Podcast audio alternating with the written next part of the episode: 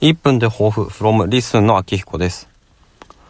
今日は月曜日ですねで。10月は本当にイベントが多くてですね、子供の七五三もあったし、ちょっと近所、隣近所で葬式が2件相次いで、それでお通夜に行ったりとか、葬式の手伝いしたりとかね。まあ葬式の手伝いするっていうのはなかなか、こう、今の時代ないと思うんですけども、まあうちかなり田舎なんでね、そういうのが残ってるんですよ。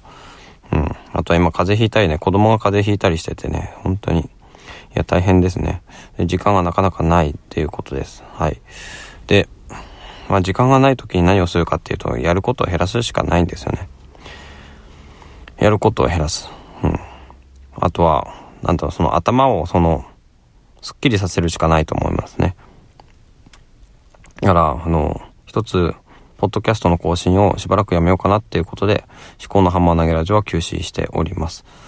うん。そうやってちょっと家族のことを考える時間とかね、そういうのを本当に大事なことを考える時間を確保しようと思ってます。